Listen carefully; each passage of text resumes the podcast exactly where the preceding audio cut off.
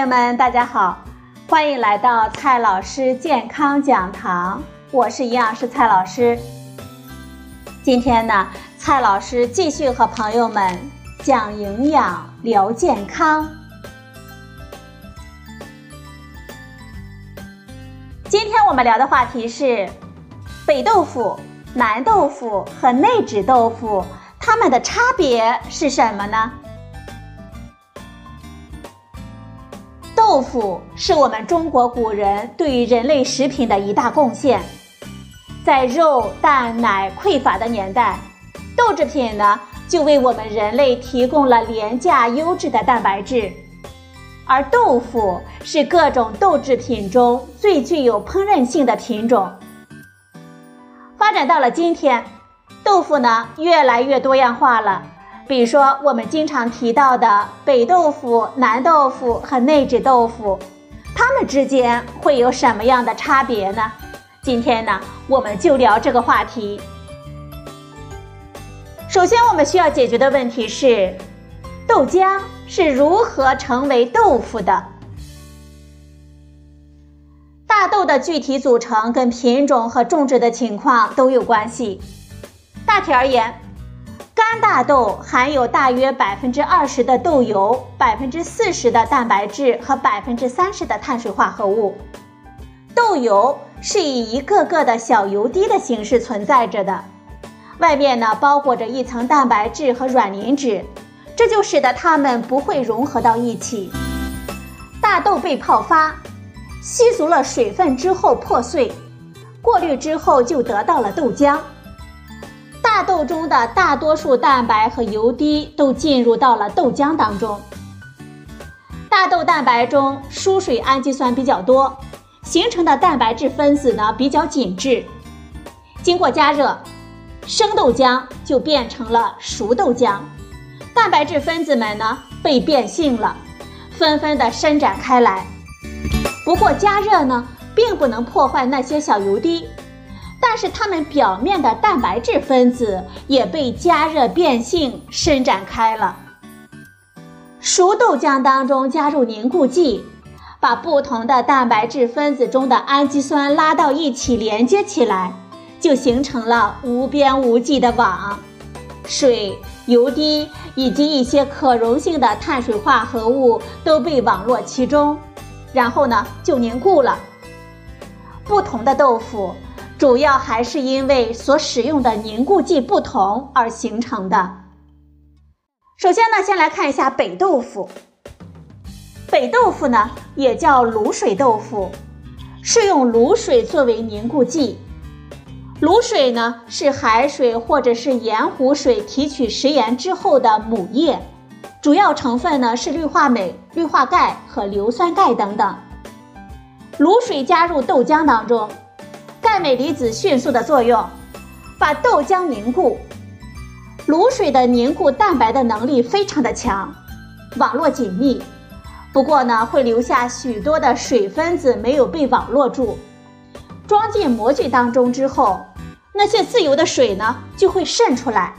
所以北豆腐固体含量高，质地呢比较硬，有的时候呢也被称为硬豆腐，因为凝固迅速。外观上呢也就不够均匀，硬和粗糙呢就是北豆腐的两大特征。根据营养数据表中给出的数据，北豆腐中的蛋白质的含量是百分之十二点二，脂肪含量呢百分之四点八，碳水化合物的含量是百分之一点五，这是一组典型的数值。超市里的具体产品会跟这些数字呢有一定的差异。除了蛋白质，钙和镁值得我们关注。豆浆中的钙镁含量比较低，卤水的加入呢，大大的增加了它们的含量。营养数据库给出的典型数值是：一百克北豆腐中含钙一百三十八毫克，含镁呢六十三毫克。再来看一下南豆腐，南豆腐是用石膏做凝固剂。因此呢，也叫做石膏豆腐。石膏的化学成分呢是硫酸钙，溶解度低。凝固速度呢比卤水要慢。南方地区把凝固之后的东西称为豆花或者是豆腐花，也经常直接用来烹饪成为其他的食物，比如说红油豆花。还可以把豆花呢放入模具，或者是用布包裹起来，也会有一些水分渗出，然而硬度增加了。不过最后得到的豆腐，它的含水量一般比卤水豆腐还要高一些，质地呢就更为的细腻。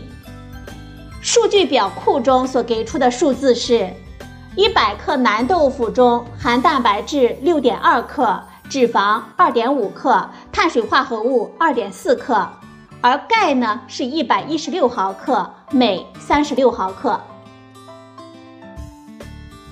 再来说一下内酯豆腐。内酯豆腐它所使用的是一种叫做葡萄糖酸内酯的东西，它来作为凝固剂。也有商家采用日本名称绢豆腐。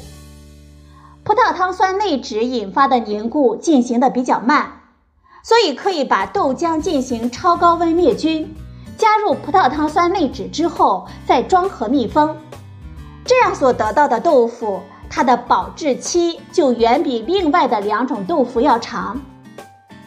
内酯豆腐的含水量更高，同样的豆浆可以做出更多的豆腐来。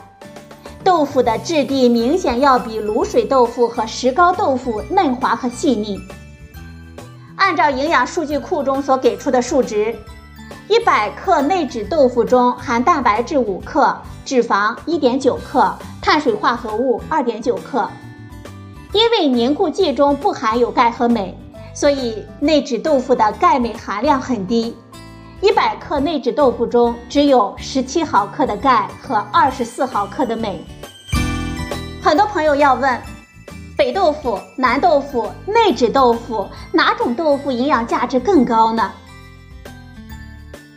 如果是基于同样的重量来考虑，内酯豆腐保留了豆浆中所有的营养成分。而南豆腐和北豆腐呢，则因为水分的渗出，损失掉了一些溶于水中的营养成分。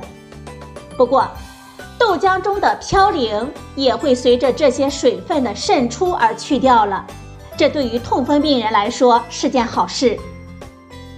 如果以同样重量的豆腐来比较，营养成分的含量就是北豆腐大于南豆腐大于内酯豆腐，尤其是钙。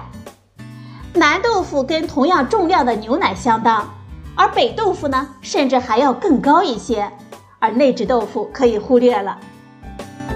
在现代化的豆腐加工当中，我们还可以混合使用不同的凝固剂，从而对豆腐的口感进行更精细的控制，这样也就不会再存在这三种豆腐的明确的区分了，而是不同硬度的豆腐了。好了，朋友们，今天的节目呢就到这里，谢谢您的收听，我们明天再会。